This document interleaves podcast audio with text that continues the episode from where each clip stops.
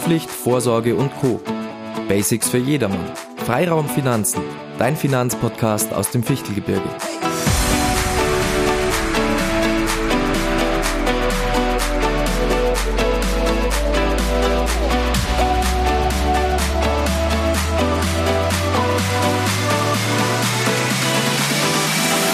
Hallo und herzlich willkommen zu einer weiteren Folge von Freiraum Finanzen. Mein Name ist Sebi und an meiner Seite unser lieber Basti, Servus zusammen. Hi Sebi, hallo liebe Zuhörer. Ähm, auch von mir nochmal herzlich willkommen zu einer neuen Folge. Ähm, wir wollten heute mal ein weiteres Thema aufgreifen, von dem wir letztes Mal schon gesprochen hatten, Thema Arbeitsvertrag. Und da ist uns noch eine Sache gekommen, ähm, Sebi. Ähm, mein Bruder war ein gutes Beispiel dafür. Ähm, der war jetzt nämlich sechs Wochen krank äh, mhm. geschrieben aufgrund von einem Fußbruch. Und das ist, denke ich, so eine Thematik, was wir jetzt das letzte Mal gar nicht behandelt hatten. Was passiert eigentlich, wenn ich mal nicht arbeitstätig bin? Also quasi ausfalle aufgrund von gesundheitlichen Problemen während meines, ja, während meines Angestelltenverhältnisses. Genau. Und da gibt es ja auch unterschiedliche Konstellationen äh, von einer normalen Grippe, sage ich mal, bis zum wirklichen Worst Case, dass ich meine Arbeits Tätigkeit einfach nicht mehr so ausführen kann. Genau. Und ähm, darüber wollten wir heute einfach nochmal ganz kurz und knapp sprechen. Das machen wir auch auf jeden Fall. Ist auch ein sehr, sehr wichtiges Thema. Ähm, ja, jetzt wirst du wahrscheinlich deinen Bruder nicht unbedingt gefragt haben, wie es äh, monetär bei ihm am Girokonto ausschaut. Aber wie lange war er denn jetzt ähm, nicht mehr in der Arbeit? Sechs Wochen genau. Sechs Wochen. Da hat er ja genau die, die Grenze erwischt. Ähm, er wird mit Sicherheit keinen Cent weniger auf seinem äh, Konto bekommen von seinem Arbeitgeber, als er gehabt hätte, wenn er gearbeitet hätte, weil er sechs Wochen lang eben diese Lohnfortzahlung durch den Arbeitgeber bekommt. Ähm, der Arbeitgeber freut sich, freut sich vielleicht nicht so ganz, dass er eben krankgeschrieben ist, aber zumindest neben den Schmerzen, neben den äh, Krücke ähm, noch irgendwie mit äh, sich rumführen, hat er zumindest keine finanziellen Folgen. Ja. Also immerhin schon mal ein was Gutes. Ähm, ja, was natürlich ein Problem gewesen wäre für ihn, oder zumindest ein kleines Problemchen, wenn er jetzt zum Beispiel sieben Wochen, acht Wochen krankgeschrieben wäre, dann gibt es keine automatische Lohnfortzahlung mehr durch den Arbeitgeber. Ähm, was passiert dann? Was passiert dann? Dann bist du ja trotzdem noch krankenversichert. Das heißt, deine Krankenversicherung muss dann für dich aufkommen und wird dann eben ähm, dir ein Krankengeld bezahlen. Und wie viel kann ich da erwarten?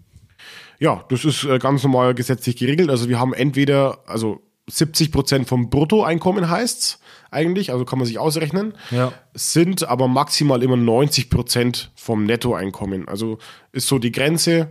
90 Prozent vom Netto finde ich tatsächlich noch verkraftbar. Also wenn ich jetzt. Wenn es nicht zu lang ist. Wenn ich jetzt wirklich mal für einen Monat statt, keine Ahnung, 2000 Euro Nettoeinkommen ähm, davon nur noch 90 Prozent habe, ähm, wie viel sind es dann, Basti? Richtig, 1800 Euro. Dann geht es mir noch ganz gut. Also ich, natürlich ist es nicht schön. Ich bin auch krankgeschrieben, ich habe ein bisschen weniger Einkommen, aber das Krankengeld an sich führt dazu, dass ich meine Fixkosten decken kann. Ähm, und im Normalfall kann ich mit Krücken jetzt auch nicht in die Disco gehen, also das spare ich mir das Geld ja auch wieder. Also rein monetär ist das Krankengeld auch eine Absicherung, äh, wo ich sage, da geht es mir auch immer noch ganz gut. Und wie lange würde ich dieses Krankengeld bekommen? Also ist es dann einfach unbefristet, wenn ich jetzt sage, okay, ich bin einfach mal ein Jahr krank? oder oder gibt es irgend, also ja, halt jetzt, klingt jetzt blöd, aber ich bin jetzt mal ein Jahr krank. Ja, würde es mir doch trotzdem immer die 90 Prozent vom, vom, vom Netto bekommen, so ungefähr. Das wäre, also ja, das wäre natürlich. Also erstmal muss man natürlich sagen, Voraussetzung für das Krankengeld ist immer eine lückenlose also ein lückenloser Arbeitsunfähigkeitsnachweis. Also ich muss auch immer wieder krankgeschrieben sein. Ähm, das wird natürlich auch äh, ganz normal ähm, überprüft. Und dann ist es natürlich so, dass das Krankengeld auch ähm, nicht endlich gezahlt wird. Und zwar äh, nicht unendlich gezahlt wird, Entschuldigung, sondern es ist maximal eben so, dass wir 78 Wochen das Krankengeld bekommen. Also ein bisschen was über ein Jahr. Und dann auch wirklich, also ich muss überlegen, ich bin dann 78 Wochen lang nicht arbeitsfähig. Also mir geht es okay. dann auch wahrscheinlich sehr, sehr schlecht. Ja. Ähm, und ich versetze mich jetzt einfach mal in die Lage, keine Ahnung, ich habe gerade irgendwie ein Haus gekauft, renoviert oder muss äh, ein Darlehen bezahlen, eben weil ich mir ein Haus äh, gekauft habe. Und dann fehlt mir echt über mehr als ein Jahr immer 200 Euro zum Beispiel. Also immer diese 10% von meinem Nettoeinkommen. Aber diese bleiben für diese Laufzeit eben konstant oder ist es dann auch so, dass es sein kann, okay, ich kriege die ersten sechs Wochen diese oder nach meiner Lohnfortzahlung eben diese 10% weniger und das Ganze reduziert sich dann runter oder bleibt es nee. relativ konstant? Also das Krankengeld von der Krankenkasse ist gesetzlich geregelt, wie gesagt 70% vom Brutto, 90% maximal vom Netto und das ist äh, dann auch geregelt. Fix. Okay. Und wäre ich jetzt wirklich 78 Wochen lang ununterbrochen krankgeschrieben, dann bekomme ich das auch. Okay. Ja? Aber wie gesagt, dann, es läppert sich. Also, Natürlich ist es ein klarer Punkt. Genau. Und da wäre, denke ich, auch unsere Frage äh, an dich. Gibt es zum einen also eine Möglichkeit, diese Lücke im ersten Moment aufzufüllen? Also wenn ich jetzt wirklich sage, ich bin jetzt, so blöd wie es klingt, nach 80 Wochen krank, ne? Und danach kann ich wieder in meinen Job äh, eingegliedert werden, ähm, kann weiter diese Tätigkeit fortführen. Gibt es dann eine Möglichkeit? Und zweitens, was passiert, wenn ich es nicht mehr kann? Gibt es dann auch vom Staat irgendeine, äh, ja, ich sage mal, Unterstützung, falls ich dann nicht mehr eingegliedert werden kann, beziehungsweise welche Möglichkeit habe ich privat davor ja. zu sorgen? Also ich denke, wir wollen ja ganz klar ähm, auch zu dem Punkt hin, ähm, wir werden, wenn wir 78 Wochen krank sind oder 80 Wochen und so weiter, dann habe ich irgendwas Schlimmes. Dann habe ich keinen Schnupfen, habe ich keine Grippe, sondern habe ich vielleicht einen Autounfall gehabt oder ich habe, ähm, was weiß ich, im schlimmsten Fall hocke ich im Rollstuhl oder irgendwas muss ja passiert sein, dass ich so lang krank geschrieben bin. Und dann, ähm, ich antworte zuerst auf deine zweite Frage. Ja, natürlich, es gibt einen, ich sage jetzt mal, Fallschirm, der mich so ein bisschen auffängt ähm, auch finanziell gesehen vom Staat, dass ich da eben ein, ein Geld auch bekomme, eine Geldleistung. Ja, aber das ist halt wirklich an extreme Vorgaben auch ähm, äh, geknüpft mhm. und man muss wirklich auch schauen, wie wenig Geld es eigentlich ist. Also im Endeffekt, ähm, ja, wir unterhalten uns über die Erwerbsminderungsrente ähm, und wirklich eine ex extrem, meines Erachtens extrem schlechte auch Absicherung für den Fall, dass ich mal wirklich ähm, berufsunfähig wäre. Aber also soweit ich das noch weiß oder schon mal gehört habe, ähm, Erwerbsminderung heißt ja quasi, ich kann gar nicht mehr arbeiten. Oder habe ich das falsch verstanden? Ganz, ganz wichtiger Punkt. Also eigentlich auch der wichtigste Punkt, den wir jetzt hier auch besprechen. Ähm, du bist jetzt im Büro momentan. Genau. Das heißt, du musst da jeden Tag ähm, auch hin, musst dich, logischerweise musst deine Finger bewegen können. Also wenn du jetzt einen Unfall hast und du kannst nicht mehr einen, PC bedienen, dann wird es schwierig. Ja. ja. Du musst telefonieren, du musst ähm, vielleicht auch den psychischen Stress aushalten in deinem Job. Ähm, so wie ein anderer vielleicht den körperlichen Stress aushalten muss wenn du jetzt ähm, deinen jetzigen Job nicht mehr ausüben kannst, zum Beispiel, einfach nur das Beispiel, ähm, ja, es ist irgendwas mit deinen Händen, mit deinen Fingern, du kannst einfach nicht mehr im Büro arbeiten, dann bist du noch nicht erwerbsgemindert, weil du hast ja trotzdem noch die Möglichkeit, und wenn es, keine Ahnung, eine Pförtnerstelle ähm, ist, wo du einfach nur Schranke auf, Schranke zu, einfach mal so blöd gesagt, aber wenn du irgendeinen anderen Beruf noch ausführen kannst, bist du in der Form erstmal nicht erwerbsgemindert. Ähm, und das heißt dann auch, du bist verweisbar, also der Staat kann auch sagen, oder in dem Fall die, die Rentenversicherung, ähm, die das dann auch bezahlen muss, ähm, aber der kann dann auch sagen, okay, lieber Basti, du kannst noch so und so viele Stunden einen anderen Job ähm, durchführen, dann bekommst du entweder nur die halbe Erwerbs Erwerbsminderungsrente oder gar nichts und musst dann einfach schauen, wo du bleibst. Das ist natürlich dann, also kann man wirklich sagen, ziemlich scheiße. Absolut. Also es ist wirklich, ähm, dass quasi Leute komplett erwerbsgemindert sind, da muss schon extrem viel passieren. Aber es kann passieren. Es kann passieren, aber ich habe die Zahlen nicht zu 100% im Kopf, die, die ändert sich natürlich auch immer wieder, aber wirklich mit überwältigender Mehrheit haben die Leute, die erwerbsgemindert sind, maximal die halbe Erwerbsminderungsrente, die sie dann auch vom Staat bekommen. Und ich glaube, irgendwas zwischen 10 und 15 Prozent von den Leuten, die erwerbsgemindert sind, die bekommen dann auch die volle Erwerbsminderungsrente. Also nix. Ja. Also es sind wirklich wenige, die viel vom Staat in dem Fall bekommen. Und welche Möglichkeit habe ich dann? Also wir haben ja schon mal gesprochen, Thema Be Berufsunfähigkeitsversicherung, also mich quasi privat abzusichern. Aber wäre es dann quasi derselbe Fall, wie uns gerade geschildert wurde mit der Erwerbsminderung oder gibt es dort Unterschiede? Also, und das ist ja wirklich der Punkt. Ähm, wir werden noch andere Sachen besprechen, warum man sich wirklich über eine private Absicherung, über so eine Berufsunfähigkeitsversicherung wirklich Gedanken machen muss, äh, in meinen Augen. Aber das ist eben ein Punkt, eben diese berufliche Verweisbarkeit.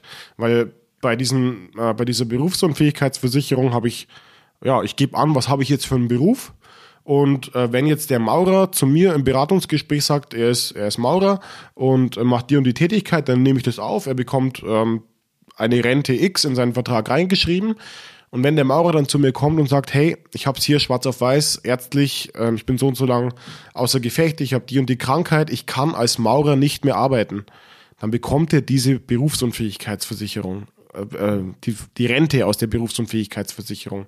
Und die bekommt er auch. Und egal, wenn er dann nebenbei vielleicht noch den Pförtnerjob macht, das kann er gerne tun. Also er kann rein theoretisch mehr verdienen als vorher. Ja, auch da. Also, ja, also, oder gibt es auch wieder Grenzen? Also du hast natürlich Bereicherungsverbot. Okay. Also du kannst jetzt nicht irgendwie sagen, du ähm, schließt eine Berufsunfähigkeitsrente ab, mit 10.000 Euro kriegst du dann im Monat in dem Fall und dann stürzt du dich von der Klippe und sagst, hey, ich bin berufsunfähig und ich werde jetzt reich. Ne? Also das funktioniert natürlich nicht. Ähm, ist jetzt wirklich krass ausgedrückt, aber es gibt nichts, was es noch nicht gab. Und genau okay. deswegen gibt es auch dieses Bereicherungsverbot. Also das muss auch schon eine Höhe gewählt werden an Berufsunfähigkeitsrente, die dann auch zu meinem Einkommen passt. Aber eben, wie gesagt, ich habe trotzdem die Möglichkeit, und auch da gibt es je nach Vertrag dazu Verdienst Grenzen. Aber du darfst trotzdem was tun und darfst tatsächlich dann auch durch diesen Dazuverdienst besser gestellt sein als ähm, wie vorher. Natürlich. Ähm, besser gestellt ist dann immer sehr abstrakt, weil du bist dann ja, wahrscheinlich im ja, Rollstuhl, dir geht's nicht gut. Finanziell vielleicht, also finanziell besser gestellt vielleicht als genau. vorher. Genau. genau. Und das hat auch wieder den Hintergrund, wenn du berufsunfähig bist, wenn du keine Ahnung im Rollstuhl bist, dann musst du wahrscheinlich auch, hast wahrscheinlich auch mehr Kosten für deine Gesundheit oder zum Beispiel für den Transport von dir selber und so weiter. Also das sind schon Punkte, die auch sehr wichtig sind. Weil du das Thema Gesundheit gerade ansprichst, ist der Beruf das einzige K.O.-Kriterium, wenn ich so eine Berufsunfähigkeitsversicherung abschließen will? Oder gibt es da auch noch äh, Thema Gesundheitsfragen? Echt sehr wichtige Frage auch wieder. Ähm, deswegen, liebe Zuhörer, macht euch frühzeitig darüber Gedanken, ähm, weil ein ganz wichtiger Punkt ist erstmal das Eintrittsalter. Okay, kann ich nachvollziehen. Je jünger ich bin, desto günstiger ist sie auch. Ähm, aber eben auch die Gesundheitsfragen. Also man muss bei einer Berufsunfähigkeitsversicherung, dadurch, dass meine Gesundheit ja das Ganze entscheidet, werde ich irgendwann mal zu einem Fall, wo die Berufsunfähigkeitsversicherung auch zahlen muss oder nicht, muss ich eben auch vorher solche Fragen beantworten. Habe ich chronische Krankheiten? Habe ich Allergien? Nehme ich ähm, Medikamente regelmäßig ein? Ähm, psychische Erkrankungen und so weiter. Also all das muss ich natürlich beantworten. Und ja, bei mir war es so, ich habe mit 18 noch gesagt, nee, brauche ich nicht. Ich kann mir das vielleicht momentan auch nicht leisten, so eine Berufsunfähigkeitsversicherung. Und ja, habe dann zwischenzeitlich ein paar Allergien bekommen und zack, als ich es dann gemacht habe, war, äh, war der Beitrag, den ich dann zahlen musste, aufgrund von Risikozuschlägen viel, viel höher, als hätte ich es halt einfach mit 18 gemacht. Hättest du dann auch mehr zahlen müssen, wenn du jetzt in der Zwischenzeit die Allergien bekommen hättest und mit 18 schon abgeschlossen hättest? Also Eben nicht. Sind, dann ist es egal. Das ist dann kein Problem. Also ich friere mir meinen Gesundheitszustand von 18 Jahren ein. Von 18 hätte ich mir dann eingefroren. Und ähm, ja, es ist, es klingt jetzt wirklich blöd, aber ich habe jetzt auch zum Beispiel ähm, Kundschaft, die im Gesundheitswesen aktiv ist. Und ähm, diese Person die hat mittlerweile eine Allergie gegen Desinfektionsmittel. Aber damals hat sie es noch nicht gehabt. Und ähm, das ist, führt, kann bei ihr sogar dazu führen, dass sie ja, den Beruf irgendwann nicht mehr ausüben kann, weil man kann nicht im Krankenhaus arbeiten, wenn man sich nicht mehr desinfizieren kann. Und das sind wirklich ganz, ganz wichtige Punkte. Und wie gesagt, die muss jetzt auch nicht mehr zahlen, nur weil sie mittlerweile eine Allergie bekommen hat diese Person. Und deswegen, also ich habe einen riesen Fehler begangen und es kostet mich auch extrem viel Geld. Weil jetzt ist es für mich, vor allem als Selbstständiger natürlich, umso wichtiger, eine Berufsunfähigkeitsversicherung zu haben, weil ich habe über den Staat noch weniger Absicherung. Ähm, aber ja, ich könnte mir eigentlich in den Arsch beißen. okay, also an sich, wie du jetzt gesagt hast, wenn man es relativ in jungen Jahren abschließt, ist es jetzt gar nicht so teuer also es wird jetzt natürlich sehr individuell sein, aber wenn ich jetzt sage, okay, ich fange jetzt mit 16, 17 eine, Lehre, eine Lehre an äh, im, im Büro, äh, was ist denn da so ungefähr die Haus, eine ganz grobe Hausnummer, was ich da im Monat vielleicht zahlen müsste? Ja, also da gibt's wieder verschiedene Varianten. Wie schon gesagt, ja. Aber wenn ich jetzt wirklich eine reine Risikoabsicherung habe, also natürlich dann auch ich habe das ganze Leben lang meine Versicherung, aber wenn mir nichts passiert, bekomme ich auch nichts mehr zurück. Das ist die reine Risikoabsicherung. Ja. Dann gehe ich jetzt bei einer Rente, ich sag mal so, bei 750 Euro, davon sollte ich schon ausgehen, weil auch mein Lehrlingsgehalt hat ja eine gewisse Höhe oder vielleicht 500 Euro und so weiter. Aber ich sage jetzt mal, mit 30 Euro ist man da gut dabei. Wenn ich jetzt keine äh, schlechten Gesundheitsfragen äh, oder Gesundheitsangaben habe, mir es gut geht ähm, und ich jetzt vielleicht nicht gerade Sprengmeister als Aus Ausbildungsberuf habe, weil der ist natürlich ein bisschen teurer als ähm, jemand, der dann auch im Büro arbeitet. Aber das bin, bin ich irgendwo zwischen 30 und 40 Euro. Und bei mir hat es wirklich das Doppelte ausgemacht vom Beitrag. Okay. Und da waren fünf Jahre Unterschied. Und dann tut's weh. Und es tut echt weh, weil ja, zahlen muss es trotzdem. Vor allem, weil es dann wahrscheinlich erst in den späteren Jahren dann meistens auffällt, wenn dann die ersten WWchen kommen, sage ich mal, ja. und man noch nichts hat und dann wundert man sich vielleicht dann trotzdem, warum kostet das Ganze jetzt so viel, ne? Aber es ist schon verständlich, dass man dann auch gewisse Risiko für die Versicherung dann darstellt, ne? Ja, na gut, im Endeffekt, das sind alles Wirtschaftsunternehmen, die müssen alle gucken und kalkulieren und Wahrscheinlichkeiten hinterlegen. Das ist halt einfach so. Und es, ich habe halt, meine Wahrscheinlichkeit ist halt vor der Versicherungsgesellschaft höher, berufsunfähig zu werden als du, weil du hast halt keine Allergie oder irgendwas anderes. Ja. Und das ist halt einfach der bloße Fakt. Okay, und weil du es jetzt vorhin auch nochmal kurz erwähnt hattest, äh, reine Risikoabsicherung, gibt es dann auch die Möglichkeit, dass ich sage, weil du Rente angesprochen hast, äh, dass ich auch Geld irgendwann mal bekomme, auch wenn ich nie die Versicherungsleistung in Anspruch genommen habe. Genau, und das gebe ich euch auch mit auf den Weg. Ähm, auch das muss natürlich immer zu euch passen, zu eurem Einkommen passen und so weiter. Aber wir wollen alle nicht berufsunfähig werden. Also wir wollen alle irgendwie äh, unserem Job nachgehen und ähm, unseren Alltag haben, der passt und gesund bleiben, aber wir stecken halt einfach nicht drin. Und ja, aber umso ärgerlicher ist es halt dann, wenn man das ganze Leben lang auf sich aufgepasst hat, immer schön 130 auf der Autobahn fährt ähm, und es passt alles und dann wird man einfach nicht berufsunfähig und ich habe da Tausende von Euros an Beiträgen gezahlt und die sind weg. Und deswegen kann ich da auch ähm, eine Anlage dahinter stecken. Natürlich ist mein Beitrag dann höher, als wenn ich nur die reine Risikoabsicherung habe. Aber ich kann jetzt von, von unseren Anlagen bloß sprechen, wenn ich da wirklich jung anfange, dann sind es ja fast 45 Jahre, ja. ähm, die ich da natürlich auch ähm, abgesichert bin. Ähm, und wenn die dann in Fonds angelegt äh, wird oder generell am Kapitalmarkt, diese Beiträge, dann kann es am Ende sein, oder die Wahrscheinlichkeit ist auch sehr hoch, dass ich das Geld, was ich eingezahlt habe, oder sogar noch mehr wieder rausbekomme, obwohl ich nie berufsunfähig war. Also ich würde dann quasi, also wahrscheinlich nicht meine komplette Einzahlung, es wird wahrscheinlich prozentual äh, eine Anlage quasi eingezahlt werden.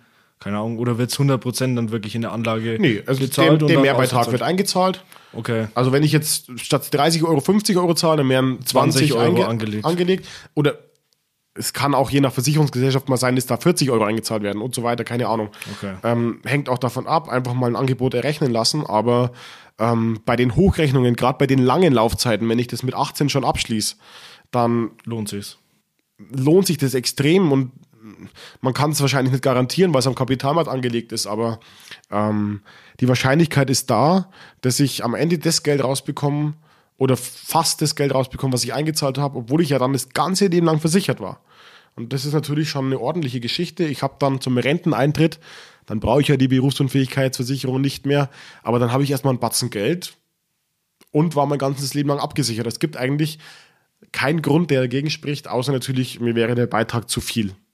Also summa summarum ist eine super Sache, auch wenn man jetzt gerade beim ersten Arbeitsvertrag ist, überlegt es euch, ob das vielleicht das Richtige ist. Ich denke, es muss jeder dann im Endeffekt für sich selber entscheiden, ob er das nötige Kleingeld dann aufwenden will.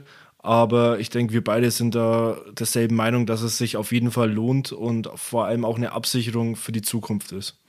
Auf jeden Fall. Also wirklich Berufsunfähigkeit ähm, ist für mich, also es gibt zwei Dinge, die gilt für jeden Menschen, weil jede andere Versicherung ist Zusatz. Ist für jeden individuell. individuell. Da gibt es jetzt dich, der viel ähm, Sport macht, auch ähm, äh, ja, der jetzt vielleicht bei einem Unfall zum Beispiel wieder mehr Bedarf hat als wir anders und so weiter. Also das muss auf jeden dann zugeschnitten werden, was zu einem passt, aber die zwei Versicherungen, private Haftpflichtversicherung und Berufsunfähigkeitsversicherung, sind für mich bei jedem Pflicht. Und das äh, im jungen Alter, man muss darüber sprechen, was sind die äh, Folgen. Ja, und dann natürlich muss man auch gucken, wo hole ich mir das Ganze. Es gibt dann auch ähm, Sachen, die vielleicht ähm, eher schlecht sind. Auch da muss man einfach vergleichen und schauen. Aber das, das muss ich haben. Das ist ganz, ganz wichtig, äh, um mir nicht irgendwie mein Leben zu verbauen. Weil ich, ich gebe jetzt einfach das Beispiel, ich habe mir wirklich ähm, eine Immobilie angeschafft oder mir ein Eigenheim aufgebaut, irgendwas.